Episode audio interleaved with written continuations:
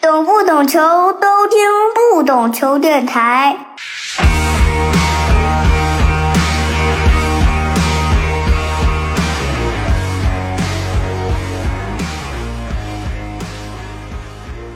Hello，我是不懂球大萌。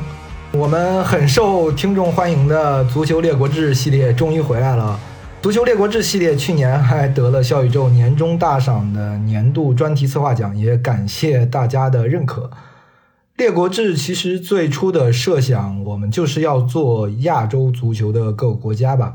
原本今年夏天在中国举办的亚洲杯推迟到明年初，所以我们也计划在亚洲杯前把这个系列完结。这一期呢，我们就聊聊总容易被大家忽视的中亚足球。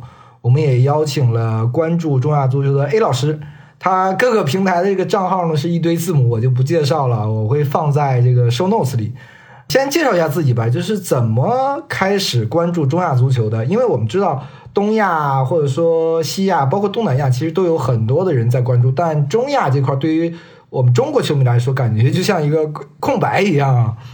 大蒙老师好，各位听众好，我是目前关注中亚足球的一名博主，在兰州大学就读的本科生，资历非常浅，但是我对中亚足球有着十分浓厚的兴趣。我在各个平台上账号其实挺复杂，但都以 A 开头，所以说今天大萌老师也称呼我为 A 老师。其实老师这个称呼我有点受不起，但是既然已经这么说了，那我也就简单的介绍一下我与中亚足球的缘分吧。大概一九年的时候，是在亚洲杯，中国和吉尔吉斯斯坦分到了一组，日本和土库曼斯坦分到了一组。就是这两组，他们第一轮比赛就是我之前说的要两两交手了。中国的这场比赛，其实大家都知道嘛，对面那个打排球的那哥们儿，他在下半场形势大好的时候送了中国一个进球，直接导致整场比赛到达了一个转折点。最终，国足是二比一有惊无险拿下了吉尔吉斯斯坦。不过，二比一这个比分当时明显是与我认知有所不符合的。就是说，吉尔吉斯斯坦对吧？要人没人，要钱没钱，要地没地，他是怎么能把足球发展到？对，大家觉得是个鱼腩嘛？对对对，甚至之前有人说什么菲律宾也可以轻松的拿捏他。所以我就感觉很神奇，就是说这么一个国家，它究竟是如何能把足球发展到和最起码当时还算亚洲二流的中国能不相上下的一个比赛场面上不相上下的一个层次吧？然后再说土库曼斯坦那边。土库曼斯坦呢，其实，在过往的认知里边是比吉尔吉斯斯坦要强一点的。首先就是说，这个国家的总体经济就不错，所以说它相对于它的邻国是稍微有一点那么余力去发展足球的。其次呢，在上个世纪的时候，他们也跟国足有过几次交手，给当时国足球迷留下了比较艰难的一段回忆吧。就是说，首先是。有一次，他们在没有门将的情况下，用一个人客串，结果还二比二逼平了中国队。然后还有就是在上世纪末的亚预赛上，中国队相遇，有一有一场中国也赢得挺艰难的。然后二零一九年亚洲杯其实也是土库曼斯坦第二次参加，但是他们在与日本队的比赛中，上半场居然能带着一比零的优势去领领先着进入中场休息。所以说，我就感觉这两个传统意义上并不是很强的中亚球队，他们在第一轮的比赛就让人觉得有一些很惊讶。就是从那之后，我就开始关注这些中亚的国家。包括乌兹别克斯坦也是，他很多参加亚洲比赛，他跟国足基本上是处于同一个水平线，或者就是有的时候稍微强一点，有的时候稍微弱一点，然后两支球队经常交手，所以说我之前也就对乌兹别克有一些了解，然后从以一九年亚洲杯为起点，我开始把中亚足球作为一个整体去关注的，这是我开始关注中亚足球的原因吧。嗯，其实讲中亚足球，我先给有些听众科普一下吧，或简单讲一下这个中亚。我们因为我们传统讲中亚是讲中亚五国嘛，这个地方就是过去我们讲的西域，其实就是是一个文化碰撞啊、民族融合这么一个区域。但是在足球领域呢，它有点不太一样，因为我们足球概念里还有一个中亚足联，这个中亚足联呢是包括了中亚的四个国家。因为哈萨克斯坦呢是零二年的时候脱亚入欧了，去了欧足联。其实这个大家有了解，因为欧冠也好啊，还有这个欧联，包括现在的这个欧国联，都可能会了解到哈萨克斯坦。其他几个国家呢，就是土库曼斯坦、乌兹别克斯坦、塔吉克斯坦、吉尔吉斯斯坦。中亚足联还有阿富汗跟伊朗，对吧？这是整个中亚足联的概念。但我们这一期呢，其实主要是想讲一讲，除了阿富汗，呃和伊朗，我们主要讲讲中亚的相当于四个国家，四个斯坦。呃，斯坦这个名字就是就是地方啊，这个呃是应该是突厥语的这个来源。其实这几个国家呢，有些球迷或者说听众可能会呃了解一点，比如说乌兹别克斯坦，我们过去讲这个阿姆河希尔河这个河中地区吧，经济非常好，嗯，它人口也最多。土库曼斯坦，大家中国可能知道有这个汗血宝马，对吧？这就是土库曼斯坦。塔吉克可能会稍微经济发展没那么好，包括吉尔吉斯，吉尔吉斯也是经济不好。然后他们的人种其实也看起来比较单一，但其实也很复杂吧。有比较像我们中国人或者说蒙古人的，呃，也有比如说波斯人或者突厥人这种混血，我们就是过去讲的粟特。这几个国家还有一个比较显著特征，就是因为他们是之前的苏联加盟共和国，他们在苏联解体以后，他们的政治上基本上相当于都进入了一个比较独裁的一个阶段吧，就是一个总统当二十年，对吧？对他们需要自己摸索自己的发展方式嘛，这中间总得经历一些曲折的过程。哎，对，什么纳扎尔巴耶夫啊、卡里莫夫啊这些，嗯，包括之前土库曼的尼亚佐夫也是。呃，对。如果大家这个想了解这个中亚这个整个地区的话，我觉得有两本书可以推荐给大家。一个是我们中国作者写的一个旅行笔记也好，或者说游记也好，叫《失落的卫星》。呃，另一个是一个外国作者写的叫《中亚行记》。我觉得这两本书可能会对大家了解中亚这些国家会有比较比较大的帮助吧。其实这一期我们为什么说重新开始《列国志》要讲这个中亚足球？我觉得，因为刚刚踢完这个还没有踢完嘛，这个 U 二零亚洲杯，中国队跟吉尔吉斯也有交手，对吧？嗯，虽然说结果是一比一，但是场面上非常困难。呃，我们的控球率可能只有百分之三十，对吧？嗯，当时让人感觉吉尔吉斯斯坦随时有可能进球，他们整个就是对中国形成一种围攻的态势。如果不是说他们有一个在加拉塔萨雷有一个很强的前锋，他因伤缺席，剩下的一一群都是在在国内踢的，他们缺少一个终结能力比较强的前锋，那国足这一场比赛真的就很不好说了。对，包括这个乌兹别克也进入了四强，晋级了世青赛。我们录音的时候是周三嘛，周三应该是乌兹别克晚上。才踢这个比赛，所以我们节目上线的时候，不知道 乌兹别克是不是能闯进这个决赛啊？因为我们看这个整个中亚这个足球的话，大家可能会觉得乌兹别克是是最强的吧，但哈萨克斯坦当时。其实也非常强，但是他们在零二年就脱亚入欧了。嗯，是的，是他们在本世纪初就呃成为欧足联的一员。这点我之前在写一篇文章的时候也是提到过的。因为当时我们现在不确定，呃，特别具体的可能是很多方面的因素嘛。因为可能他们受裁判的觉得自己在亚亚足联里这个总是这个在裁判的这个问题上吃亏吧，可能还有一些方方面面的问题。最后，他们这个离开了亚足联。当然，我们看到他在欧足联，其实这些年，我感觉是这个成长了非常多啊。嗯，哈萨克的话，关于他脱亚入欧的，就是吃裁判的亏吧，他可能暗地里吃的非常多。但是据我所知，裁判有一次是明着把他们黑了一回。大概是在上世纪九十年代的一次亚冠吧。当时哈萨克斯坦有一个球队，他要他与沙特在淘汰赛抽到了一起，就是客场呢，他们表现的很顽强，仅仅是零比一小负，也就是说回到主场还是很有机会的。不过沙特当时就是说以气候条件不允许为理由，就是要求亚足联更换第二回合的场地，就是不让这个哈萨克斯坦的球队要在主场比赛。亚足联是会偏袒谁，不会偏袒谁，他们内部肯定是自己都心知肚明的，所以我就不明说了。反正最后就是哈萨克斯坦拒绝亚足联不让他们主场比赛，最后亚足联就是说，如果你们不来比赛的话，就按零比零判。这就很过分，是吧？关键还有更过分的，后面哈萨克斯坦的球队说我们不行，要退赛。行，退赛是吧？零比零也不给你了，给你个零比三。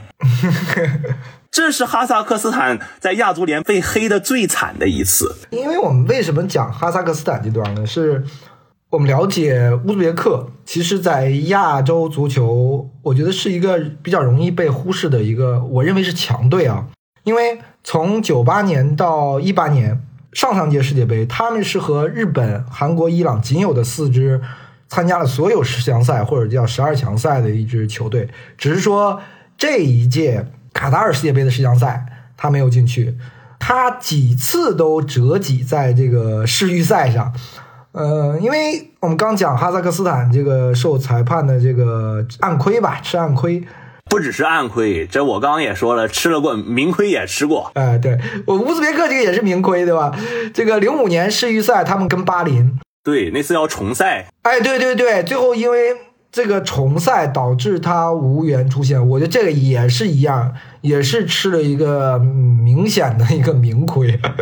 这个是不是就是整个？哎呀，这个。中亚足球在亚洲真是有东亚有西亚这么两强在摆在这儿是吧？他在各个方面都是很吃亏，包括他们那个亚冠比赛，有时候这个呃一个国家的这个球队参加亚冠，一一个被分在这个东亚区，一个被分在西亚区，你就可想而知他们多不受待见是吧？对，确实就是中亚他们这一块儿本来在亚足联的里面的话语权其实也挺低的，给人感觉一种缓冲地带。这跟南亚还有不同，因为南亚它本身是鱼腩很多，也不需要针对你自己该怎么踢怎么踢，反正最后指导要玩完。中亚的话，它还是具备一定实力的，就是说有的时候不搞你一下，你还真能搞点事情。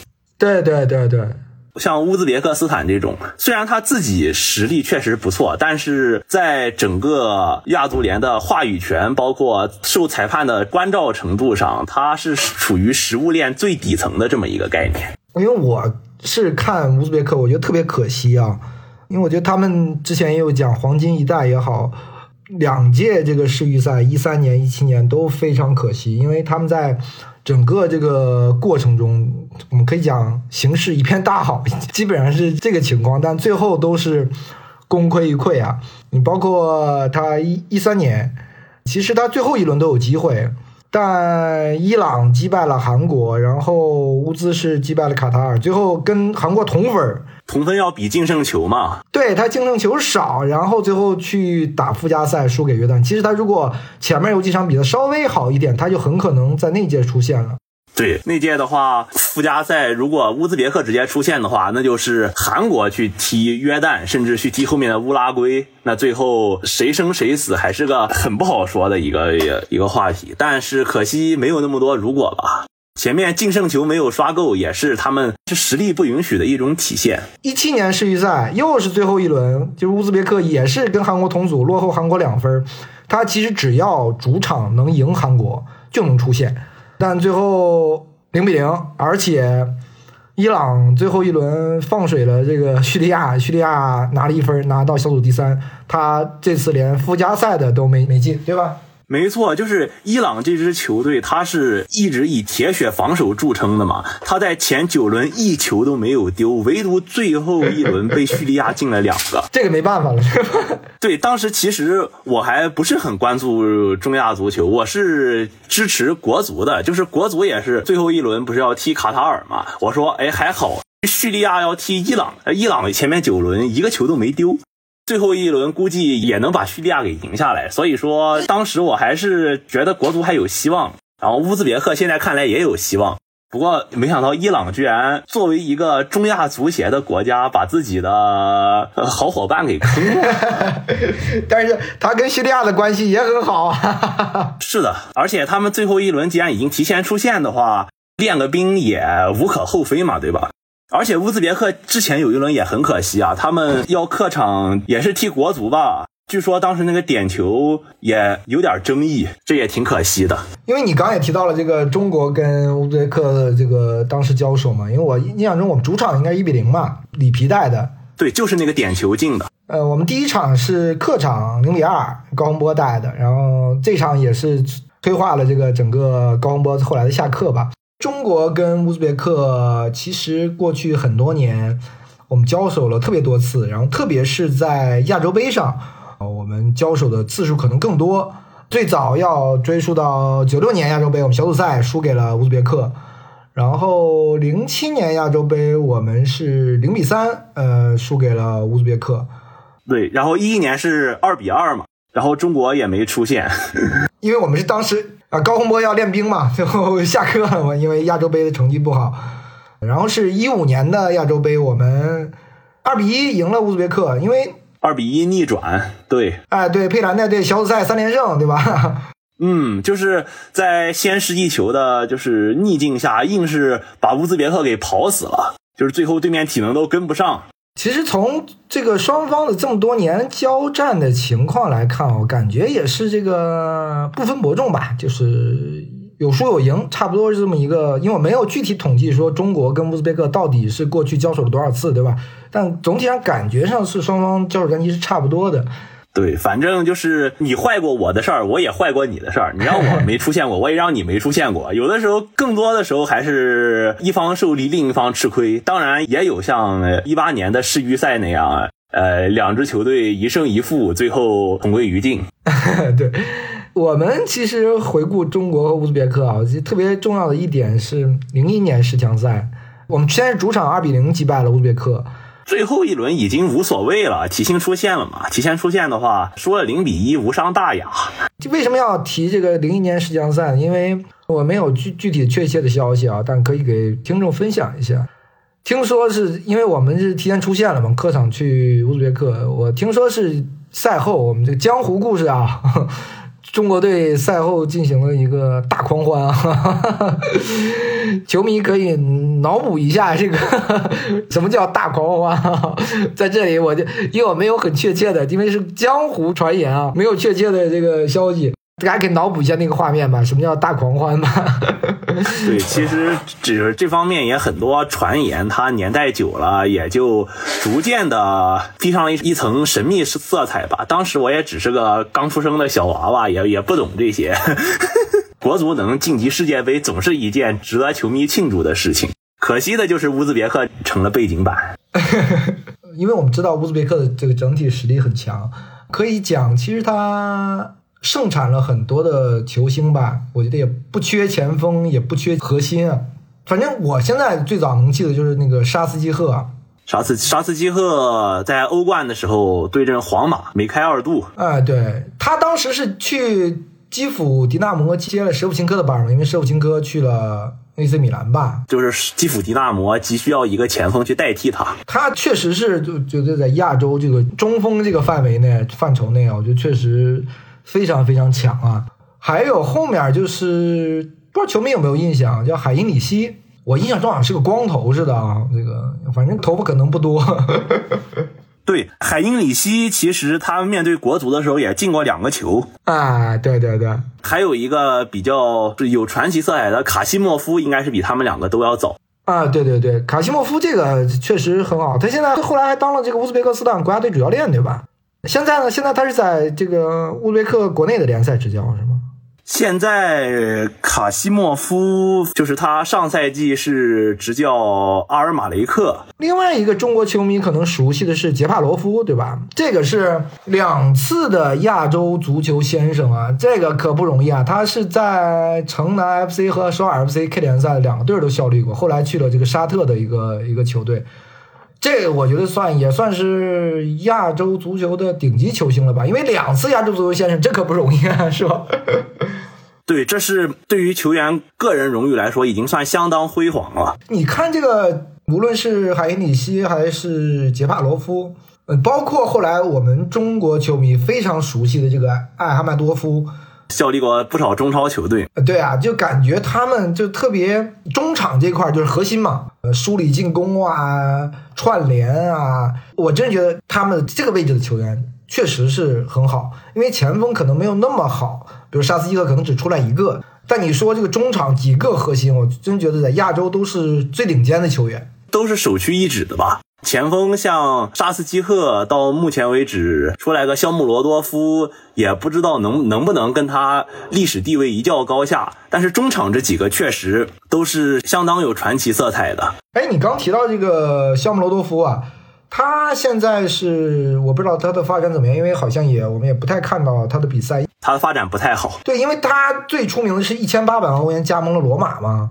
他去罗马的第一个赛季，其实数据上也说得过去，就是包括他在穆里尼奥手下也是出任关键替补的角色嘛，还有过几个关键或者精彩的进球。不过后来他的地位逐渐也被边缘化。之前我在与球迷交流的时候说，穆帅跟肖穆这是什么双穆合璧？他们说合璧效果也不太好呀。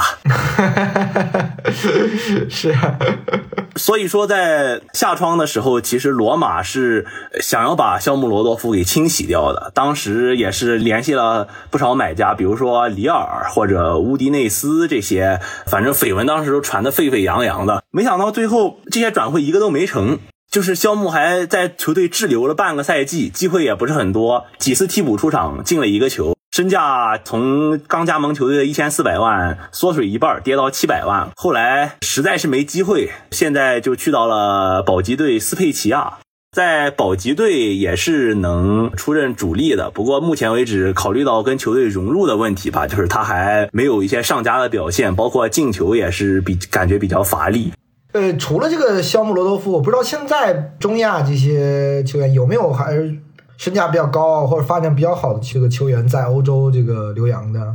在欧洲的话，其实土超有一个舒库罗夫嘛，舒库罗夫，中国球迷对他也是有印象的，就是在中国杯的时候被韦世豪一次很凶悍的侵犯，然后导致断腿，后来还留下了果篮轮椅以及他不是故意骨折的这么一些梗。对对，这个我们都有印象，但是他现在倒发展的还不错，是吧？他在土超的中下游球队也是有稳定的出场时间的，目前身价二百五十万欧元，比肖姆罗多夫还差了一个等级。然后还有就是现在因为 C 罗的原因，所以说这个球员的知名度可能已经能比肩肖穆了。这就是现在利雅得胜利的马沙里波夫，他原来是利雅得胜利的七号，后来因为 C 罗要加盟嘛。只能让号码了是吧？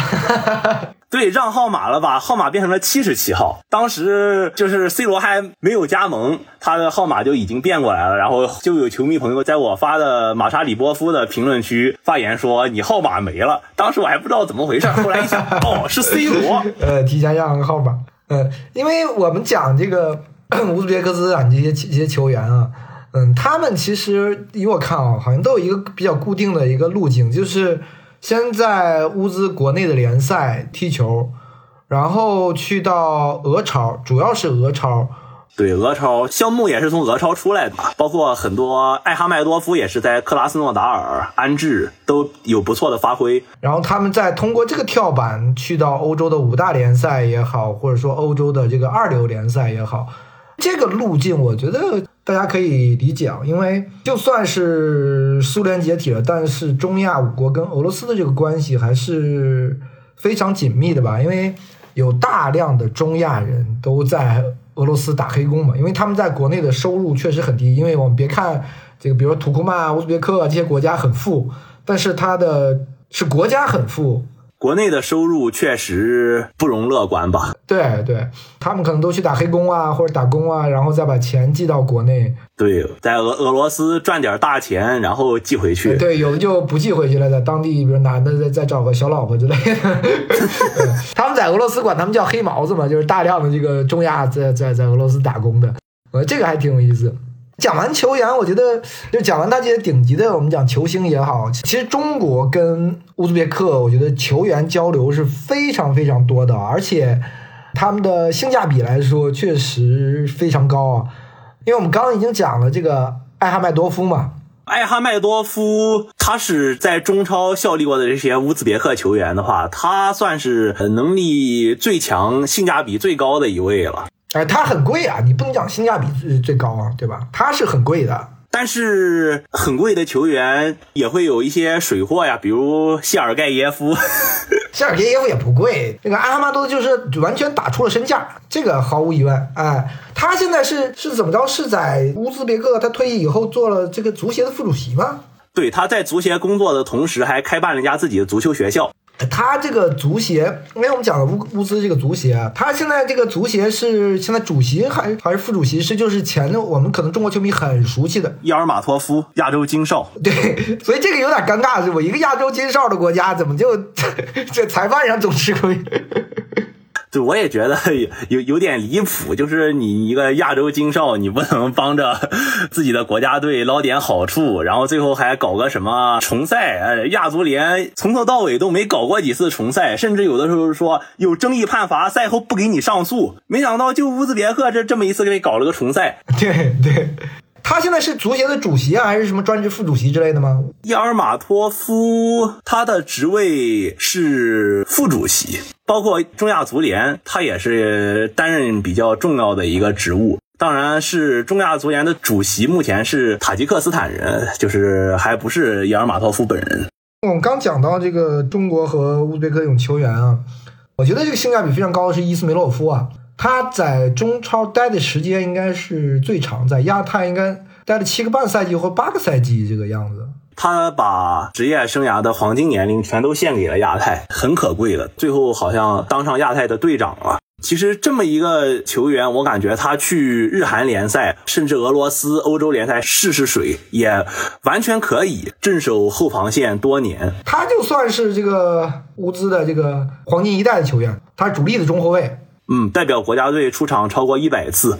嗯，剩下的我觉得可能球迷，比如说有些熟悉的，在江苏效力过这个塔基耶夫。塔基耶夫，我知道，我也是个江苏人嘛。看中超的时候，就是江苏有当时有两个，还是顺天队有两个耶夫，前面是耶夫蒂奇，后面是塔基耶夫。塔基耶夫呢，其实他们是兄弟三人。因为他们名字的发音用了谐音嘛，就是说他们三人，大姐夫、二姐夫、三姐夫，后面还有个四妹夫。前面他的两个哥哥都是在天津前后脚效力过吧，但是效力时间不长，而且表现的话也不算很突出。兄弟三人都在中超效力过，然后其他的包括效力过青岛中能的卡里莫夫。效力过辽足的沙夫卡特，还有重庆的图尔苏诺夫，这些可能在中超没有留下特别亮眼的表现吧。图尔苏诺夫他也是在重庆被球迷，因为他是个也有过不少的关键的插上进球，被球迷称作“屠夫”。但是我们可以看到，就是中乌的球员交流，他们大多数都是一种单向的交流，就是说以乌兹别克来中超为主嘛。作为一个水平还不错，但是工资并不是很高的情况下，我中超可以给你一份比较体面的收入，然后让你过来当亚外、当后防中间或者中场核心这些，还是以单向交流为主的。中国球员好像还真的没有去过乌兹别克，因为这个这个收入，谁可能去去中亚踢球呢？对吧？对，没错。嗯，因为我刚没提到一个球员，是因为我跟过国安嘛。国安有谢尔盖耶夫，刚也讲了，其实没打出来。但还有一个球员叫克里梅茨，这也是乌兹别克斯坦国家队的一个球员。他在国安效力的年限还不短。因为我正好在那个时候跟队，我觉得克里梅茨他的孩子就是在北京出生的，当时还是在一家北京的私立医院。对于他们来说，在北京的这种生活啊。我觉得是非常非常舒适的。他其实到现在为止，他对中国的这个生活也好，对中国的情感也好，还是会很怀念的。对，包括之前我们知道国安的梯队踢亚冠在塔什干滞留了一百多天嘛，差不多快快半年的时间。当时航班一直熔断，一直熔断，这些球小球员们可怜的也回不来，在当地甚至吃不到中餐，只能吃就是当地的这种清真餐。克里梅茨在当地还给国安提供了非常非常大的帮助啊！对，是的，克里梅茨他跟国安情感也是很深厚。虽然说他最后由于中超外援限制，他本身的场上的地位被一定程度上边缘化，但是这并不能影响就是球员跟球队之间他们的情谊。呃，克里梅茨和伊斯梅洛夫现在就是回国以后，他们现在还都在联赛里效力吗？对，都在。伊斯梅洛夫现在就在阿尔马雷克，克里梅茨的话，去年去到了塔什干棉农，还是纳曼干新春，反正也是一支争冠的球队。嗯，就是还是国内的豪门，对吧？嗯，他们老当益壮嘛。哎，我就额外插一句，就是大家其实看克里梅茨跟这个伊斯梅洛夫啊，这明显就是两个人种嘛。伊斯梅洛夫就更像这个蒙古人这种感觉，对吧？或者突厥人。但克里梅茨就更像俄罗斯的后裔，偏欧洲式。对对对，他是乌克兰人的后裔，是吧？是吧？啊，就一看就他是更白嘛。我之前在德转上查克里梅茨的时候，还发现他还有乌克兰国籍。对，你看他的名字也是 Igor，俄语、乌克兰语这种，就是他影子也十分明显。包括他的父称是弗拉基米罗维奇，其实他的爸爸就是叫弗拉基米尔，这明显是个欧洲人的名字嘛。你看，但是再看看这个伊斯梅洛夫，伊斯梅洛夫这个这个洛夫也是个俄文化的标志。但是我们把这个去掉看，前面是什么？前面是伊斯梅尔，伊斯梅尔，这是一个听着就非常穆斯林的名字。啊，这么拆这个名字，哎，这么说倒是确实能从名字里面就看出一些名堂。因为我们也说了这个乌兹别克这个他们在联赛，我想请介绍一下这个乌兹别克斯坦这个联赛吧。感觉上他们的联赛，我不知道大家可能比较熟悉的是塔什干棉农、塔什干棉农、火车头、缔造者，就是本尤德科。对，大家比较熟悉这几个球队。乌兹别克斯坦它的联赛一共是十四个队，这十四个队呢，就是其中包括了我们所说的几家豪门。也包括了一些另外一些虽然不算豪门，但是从苏联传承下来的这种，比如说贝克波德冶金，呃，还有费尔干纳石油，就是地名加上一个重工业的产业名，或者说一个机构的名字，其实是苏联的特征是非常明显的。嗯，对对对对对。比如迪纳摩是吧？各地都有迪纳摩，这个基辅迪纳摩，迪纳摩乌兹别克也有啊。萨马尔罕迪纳摩去年作为升班马打得不太好，倒数第一降级了。不过去年他们联赛后半段为了保级，也是引进了一些球员吧，包括老国脚比克马耶夫。当然最后也没有帮助迪迪纳摩保级。棉农能不能讲一讲他为什么在国内说是能成为一个豪门呢？棉农的话，我们其实都说乌兹别克斯坦它是一个白金之国嘛，棉花主要产地是吧？它一直是苏联解体以后乌兹别克斯坦它国内最强的球队。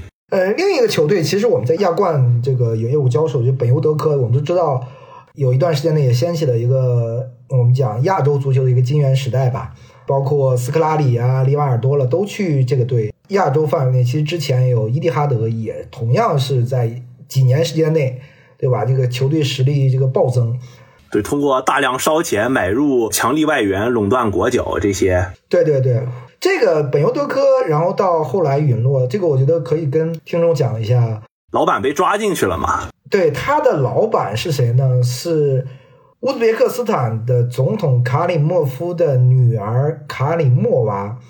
那几年呢，等于卡里莫娃可能一直比较受宠，或者说怎样，然后他的公司非常这个资本雄厚啊，可以讲，他那公司叫 Zero Max 公司，但后来这个卡里莫娃突然失势了，东窗事发了，背后金主倒台，然后球队自己就呃资金跟不上，然后就逐渐从前几年开始就逐渐没落了。对，好像是后来都被这个软禁了啊。行动反正是可能是不再自由了，呃，然后就本尤德科也就随之没落了吧。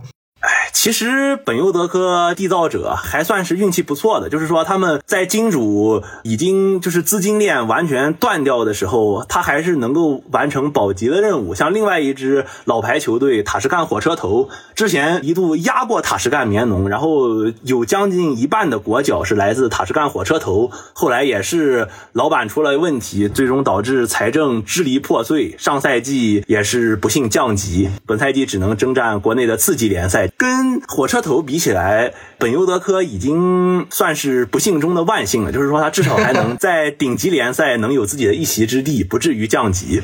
哎，讲到这个乌兹国内的联赛，我听说是他们的国奥是通过打第二级别联赛，然后升到了这个乌兹别克斯坦超级联赛。也就是说，好像中国我们过去也提过很多次国字号踢联赛啊，在乌兹别克斯坦实现了，是吗？在中国，就是这种听起来比较奇怪的想法，往往是会受到球迷的口诛笔伐。就是说，你你一个国家队，你跟俱乐部掺和在一起干啥？人家认真踢吧，说人家不懂人情世故；不认真踢吧，说没有锻炼价值。正反两方面，人呃球迷也总能找到一些槽点。但是乌乌兹别克他们还是一开始足协也也是只打算让零一年的年龄段的国奥去踢次级联赛，没想到他们凭本事通过附加赛升级了，而且在征战顶级联赛的第一年，他们就逼平了棉农，呃五比一狂胜本尤德科这种很黑马的战绩，最终是以上半区的成绩结束了顶级联赛的第一个赛季。哎，他这个俱乐部叫什么？在国内联赛里面？叫做塔什干奥林匹克队，这个也是队如其名嘛。他的主场也就放在了塔什干，是吧？主场就在塔什干。零一年的是奥运会的适龄队，所以说他们叫奥林匹克，名字就是这么来的。那他这个整个模式是什么呢？因为我们比如说中国，我们做这个设想的时候，大家都会说，那你球员的所属权的问题，你球员的工资的问题。你这个涉及到各种各样的问题，我不知道他这是怎么解决这些问题的。他是通过租借的方式嘛，像一些那个年龄段，他除非是那种特别突出的话，可以留在原俱乐部；剩下的中等偏上的，就是说不算很闪光，但是也能在国字号拥有一席之地的奥林匹克队，就会先把他们租借到队内，就是让这批人他们在国内联赛平时以赛代练。中国我看就是以国字号的名义去打联赛，它不存在租借这么一说，就是征召，我把你招过来，让你们去踢中乙，然后你们的成绩也不计入联赛的积分。但是奥林匹克这个队不是这样，他们是球员是真真实实的跟这球队有这么一个合合同的，就他是完全应该是按照呃职业俱乐部的模式在做这个球队，我的理解是。是的，比如说奥林匹克队的十一号卢拉库奇耶夫，也是代表乌兹别克的 U 二三有过十多次出场。他就是二零年的时候从本尤德科的青训营加盟到了乌乌兹别克的奥林匹克队。就是其中有一部分球员是租借，就是租借结束之后会返回原俱乐部，然后还有一部分就是我直接以俱乐部的名义把你免签过来，然后在这个时间段你就是我们的人了。他跟中国这个模式还还稍微有点区别，就是他球员跟球队是有俱乐部的合同在的。那他这个，那你有合同在，那意味着你这个奥林匹克队需要支付球员的工资。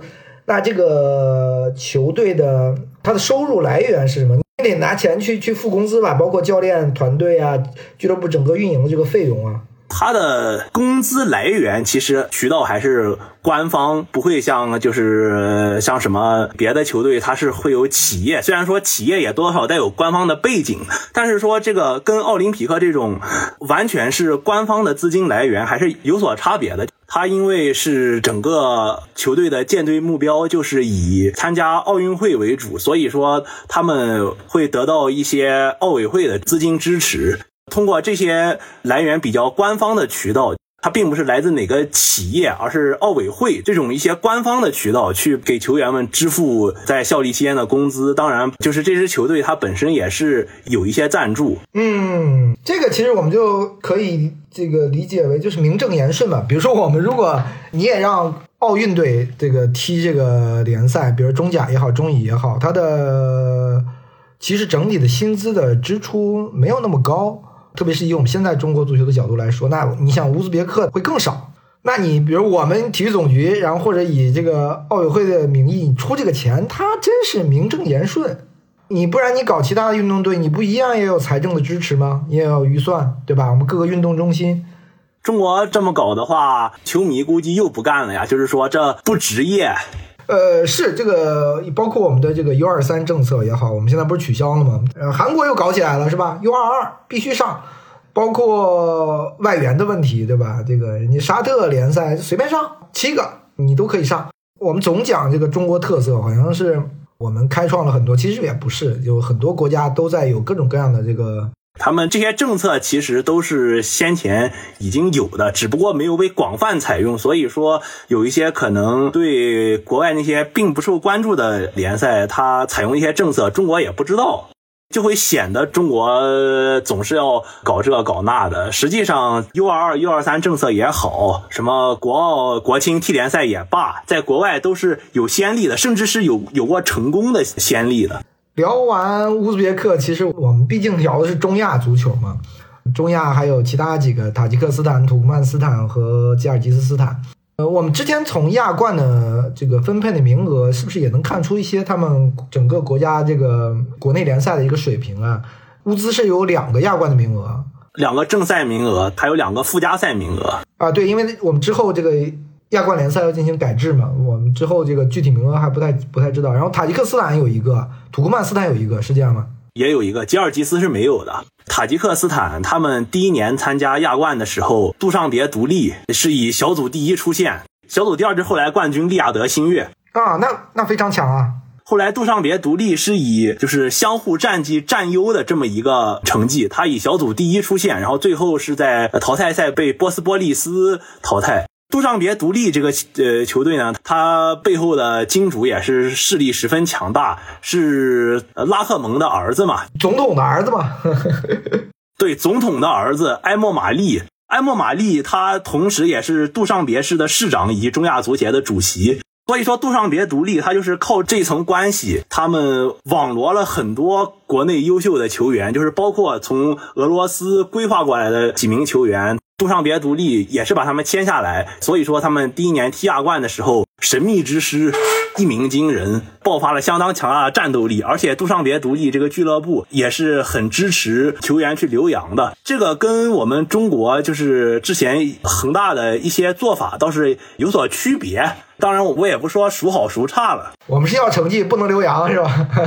俱乐部每一种做法都有他们自己的道理。但是杜尚别独立，他们这种垄断加留洋的这种球队发展模式，总体来说还是对塔吉克斯坦的有利大于弊吧。就是首先，他一个球队就能在亚洲的外战上贡献很多的技术积分，把整个国家的名额都给拉上去。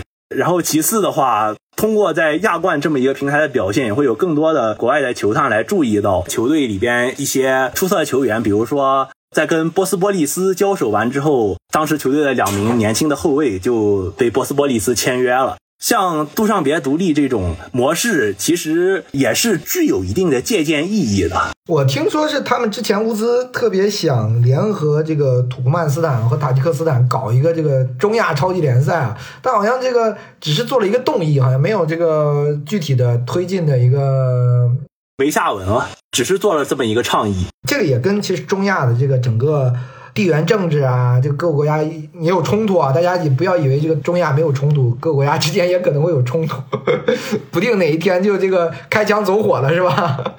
是这样的，不用不定哪一天，已经开枪走火好几次了。就是吉尔吉斯斯坦跟塔吉克斯坦的边境，动不动就开一枪伤几个人，然后事事情也闹不大，就是互相之间就是小规模冲突，然后高层再上来谈判。但是总会有动静，就不太平。对，不太平，也没有办法，就是去联合起来举办一些更大型的赛事。嗯，之前是因为我们看中亚足联，他之前举办了一个叫叫中亚杯，是不是那个比赛？但因为疫情，其实是不是这个推迟了，还是怎么着？二零一八年其实还没有疫情，但当时也是遇到了呃一些阻碍吧，就是包括可能资金方面的问题，还有他们各国各打各的算盘。当时整个中亚足联成立了也呃也只有四年左右，就是说它本身也是有一些问题没有解决，就是它各方面的阻力其实都挺大的。方案是有什么方案，最后也耽搁下来了。到二零二一年年底的时候，就是他们中亚足联开个年度大会，说我们明年要把这事情要搞起来。一开始是有四个国家。伊朗、乌兹别克、吉尔吉斯和塔吉克，他们四个是说要先去试着举办一下第一届。当时第一届赛事的名称还是以当地一个传统节日诺鲁兹节来命名的。后来伊朗赛程上出了一些冲突，他要去打亚预赛，所以说就只能邀请了乌干达来参加最后，呃，虽然说比赛也是顺利的举办了，但、呃、中亚足联就怎么说呢？就是官方他不买账，我们并不认可这个诺鲁兹杯是第一届中亚杯。啊，这不是啊，对，第一届中亚杯说要等到今年的六月九号到二十一号，就是要在塔什干重新举行一次。这次六个国家都要来参赛，然后还要邀请两个外卡球队。啊，这样八支球队比较好分组，对吧？哎，刚刚我们其实聊了塔吉克啊、土库曼，我不知道包括吉尔吉斯，他们这些有没有说也现在有不错的球员在其他国家效力的呢？也有每个国家，我就分别呃介绍一下，就是最顶尖的几个吧。吉尔吉斯的话，后卫就是有个叫基青，也是当地的俄罗斯族人，也是闯荡俄罗斯联赛多年，甚至踢过一年的俄超。这几年也一直是国家队的队长。当时中超前几年有亚外名额的时候，甚至像山东鲁能还跟基青眉来眼去过。不过最终基青也还是继续留在了俄俄罗斯的球队。他目前是在叶尼塞效力，也是算是球队的名宿之一了吧。然后还有他的有一名前锋，也是我相当喜欢的一个足球运动员。我很多社交媒体上的头像用的都是他的，叫就是阿雷库洛夫。所以说，这就是开头您说称呼我为 A 老师，其实其中一个 A 就是阿雷库洛夫的这个 A，啊，他是在哪个球队啊？他是在哈萨克斯坦的阿拉木图海拉提队，已经效力了，就是今年是效力球队的第四个年头了，马上要代表球队出场超过一百场了嘛，百场里程碑。他也是跟着球队拿到过联赛和杯赛冠军，参加过欧战的。包括海拉提当地的球迷也是说特别喜欢这个小伙子，经常有的时候教练把他放替补席上，然后球队落后了，球迷就说要要上他，赶紧上他，让他上去过几个人。阿雷库洛夫他的整个球风属于我特别欣赏，就是说很有灵气，也很敢做动作，一拿到球。就是我就知道这个球风就明显是他这个人，包括二零二一年也是他的巅峰赛季，就是三十六场七球七助嘛。有一段时间我就是感觉拿球就是威胁，但是后来球队变阵变成四三一二阵型，这个阵型里没有边锋，他也就逐渐被边缘化了。然后塔吉克斯坦有一名中场叫做乌马尔巴耶夫，在保加利亚效力了已经七八年了，之前是在普罗夫迪夫火车头一直担任主力的位置，就是这几年来球队也是走马换将，但是他的中场属于他的这个位置从来就没有变过，他是呃与球队续约了好几次。从一开始签了两年的合同，从杜尚别独立过去，然后后后来续约续约，一直到去年就是上赛季结束吧，他就是转投到了另外一支保加利亚的球队，叫做中央陆军一九四八。目前也是已经代表球队有过几个进球，然后重新在中场站稳脚跟。还有土库曼的话，他们目前的头号球星是香港节制队的明加佐夫。明加佐夫他也是在亚洲球员里有过比较辉煌的经历吧，就是说他参加过欧冠，他在效力于捷克的时候是参加过欧冠比赛的。亚洲球员能参加欧冠，其实是一件很难能可贵的事情，尤其是像这种边缘国家代表欧洲的边缘联赛的球队参加欧冠。然后他目前也是节制队内仅次于德阳的二号射手。德阳的话，关注亚洲足球的人对他肯定都很熟悉，所以说我这儿就不多说了。他目前在港超混得风生水起，包括他把他的家人也接过去，见识一下就是东亚大都市的繁华。是不只是东亚大都市，其他的话也还是有一些可以提两句的，比如说之前亚冠二零一七赛季的助攻王阿马诺夫也是土库曼斯坦的，就是他去年在阿哈尔参加亚冠还上有个帽子戏法。还有塔吉克斯坦，我们刚才说有几个规划过来的俄罗斯国青成员，乌马尔巴耶夫是一个，还有贾利洛夫，贾利洛夫他们也是堂兄弟三人。虽然他们是在塔吉克出生，但是后来也是加入了俄罗斯的国籍。当然，俄塔是允许双国籍的，所以说他们后来代表重新回来代表塔吉克也是十分方便。就是这三兄弟中，两个人都是有俄罗斯国青队的经历。其中目前效力于杜尚别独立，上赛季在阿尔马雷克的阿利舍尔贾利洛夫，他是有过八场俄超出场经历，在喀山红宝石的时候。你刚讲了，比如说有哈萨克的这个海拉提吗？我其实想知道，因为哈萨克的联赛毕竟它是在欧足联体系的联赛，我不知道他这个联赛对呃，其他几个中亚国家的球员的吸引力是不是大？也是不是有很多球员是在哈萨克的一个联赛里效力？是的，虽然说哈萨克斯坦它是处于欧足联的联赛模式下，就是包括它的外援限制的也呃不像亚洲这么严格，但是考虑到文化还有生活习惯这种，它对中亚球员也是有着很强的吸引力。上个赛季是有五名吉尔吉斯斯坦的球员在哈萨克超效力。包括之前我说的阿雷库洛夫，另外还有四名在一些中下游球队，他们也都能打上自己的主力位置。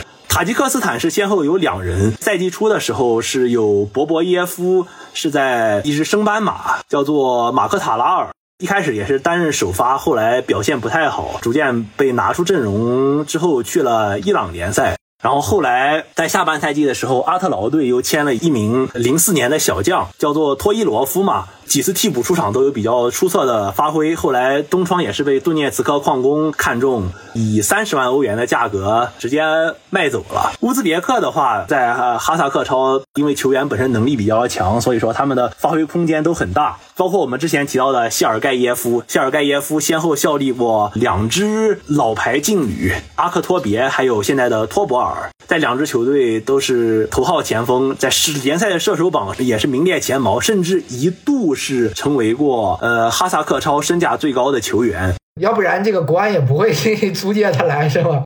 对，国安当时也是看中了他的门前的这种进球嗅觉，包括他的效率也是在国内也是很高。可惜他来了中超嘛，你看来中超去阿联酋、谢尔盖耶夫都是水土不服，半个赛季就打回去了。到了哈萨克斯坦这样一个能够让他融入进球队、发挥出自己的实力的这么一个环境下，他还是能爆发出相当大的威力的。然后奥尔达巴塞这支球队从鲍里索夫租借过，也是一一名前锋，叫做乌马罗夫，还有他的后卫阿卜杜马吉多夫，这些都是在哈萨克超效力的中亚球员。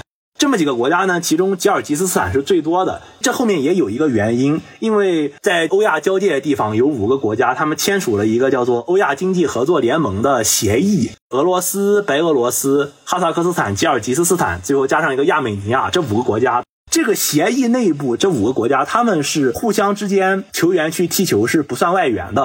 啊啊，有这么个政策的优势。对，所以说现在哈萨克超呃已经成为这种吉尔吉斯的国脚，他们想要出国历练的首选。当然，其他的像塔吉克、乌兹别克这种，他们进去是算外援的。不过哈萨克超的外援政策也是比较宽松。对，毕竟是对接欧欧足联的政策，对吧？对接欧足联政策，他说六名外援，就是除了那些政策国家，还能给你带上六个外援。大多数国家它都是用不满这些名额的，因为俄罗斯像来来几个，白俄罗斯再来几个，其实一个球队首发加上几个关键的替补也够了。对对对，也也不需要再从其他的国家引入特别多的外援，就是专门占用这个名额。所以说，一般哈萨克斯坦它的外援名额都是用不满的，其中就是有很相当一部分也是来自中亚其他国家的外援，是是这么一个回事。最后一个问题，其实我想聊聊中亚足球的未来吧。因为我们看中亚足球的话，那肯定要看他的这个青年队的比赛嘛，对吧？最开头都是说了，我们刚刚这个踢完这个 U 二零亚洲杯，其实我们已经看到了他们的表现，包括乌兹已经进入了这个世青赛，然后吉尔吉斯的水平我没看到了，包括还有塔吉克也进入了这个决赛圈的比赛。塔吉克进入决赛圈，逼平了韩国。哎，对。而且乌兹之前已经好像夺得过 U 二三亚洲杯的冠军，一八年，一八年就在中国的家门口夺冠的嘛，血战加时赛击败越南，当时越南也是实力很强的一匹黑马，最后呃也是一度让乌兹别克置身于很危险的境地。不过后来教练神来之笔，在加时赛最后时刻换上了一名前锋，最终这名前锋绝杀了对手。就说他整个现在我们看这个亚洲范围内的这个 U 系列的比赛，感觉上还是非常强的，是吧？虽然说上一届没有进十强赛，我但我觉得好像未来这个中亚一定还是。我们亚洲整体上绝对不能忽视的一个我们中国足球未来的对手。对，你要知道他们在过往的时间，他们没有发展起来，是因为国内就是在独立之初，确实是经历了一些走一些曲折的道路嘛。就是他们经济的发展是不能呃不可能一帆风顺的，没有经济的话是也是没有办法去太多发展国内的联赛。包括国内的一些青训体系。所以我们不能光说这个以后什么输越南、输缅甸是吧？输老挝，以后我们也可能会输这个吉尔吉斯、输塔吉克斯坦。对，其实目前看来，就是中国的国字号已经占不到什么便宜了。就是包括像这届是被吉尔吉斯压着打，最后好不容易靠着对面的乌龙才苟了个平局。当然说中国平局就能出线，也不需要攻出去，但场面上毕竟还是挺憋屈的。包括像林良铭他们九七那届，朱晨杰九九这届，这两届都是有输过塔吉克斯坦青年队的这么一个经历的。包括零三年，就是我们亚青赛这个适龄年龄段，也是之前在中国举办过丝绸之路华山杯这么一个锦标赛。当时中国是跟塔吉克斯坦握手言和，最后凭借净胜球的优势。塔吉克斯坦在中国的主场力压中国，拿到了赛事的冠军，中国只拿到了亚军。所以说，就是从这么一个青年队的势头来看，其实就像国足在成年队输越南之前，也已经青年队也屡次没没法拿下，输了个遍了，呃，已经十几年没尝过对阵越南的青年队没尝过胜绩一样。就是其实塔吉克斯坦他这么一个呃青年队的上升势头之后，也是会对。国足造成很大的威胁的，包括塔吉克斯坦在去年的也是亚预赛 U 二零 U 十七这三个赛事预选赛，他们都以小组第一出现，真是所以说中亚足球的未来，我觉得还是不可限量吧。嗯，他们人的身体素质其实也也挺好的，他们不像东南亚那些就普遍缺乏对抗。就是他们在人种方面就有有优势，可能缺的就是发展起来的时间。就是你刚刚独立了这这么几年，就经济上去，包括一些相关的政策，还有这种足球文化去普及，它也总会有这么一个过程。就是还是得假以时日吧，只要给他们时间，相信未来有一天中亚足球也能成为亚足联一支不可忽视的力量。这是我的一些看法。嗯，好，嗯，这一期我们非常感谢 A 老师给我们了解了很多中亚足球的这个方方面面吧。嗯，后面我们足球列国志系列还会聊朝鲜足球、阿联酋、伊拉克以及南亚等国家足球。好，谢谢大萌老师，再见。我们下期节目见。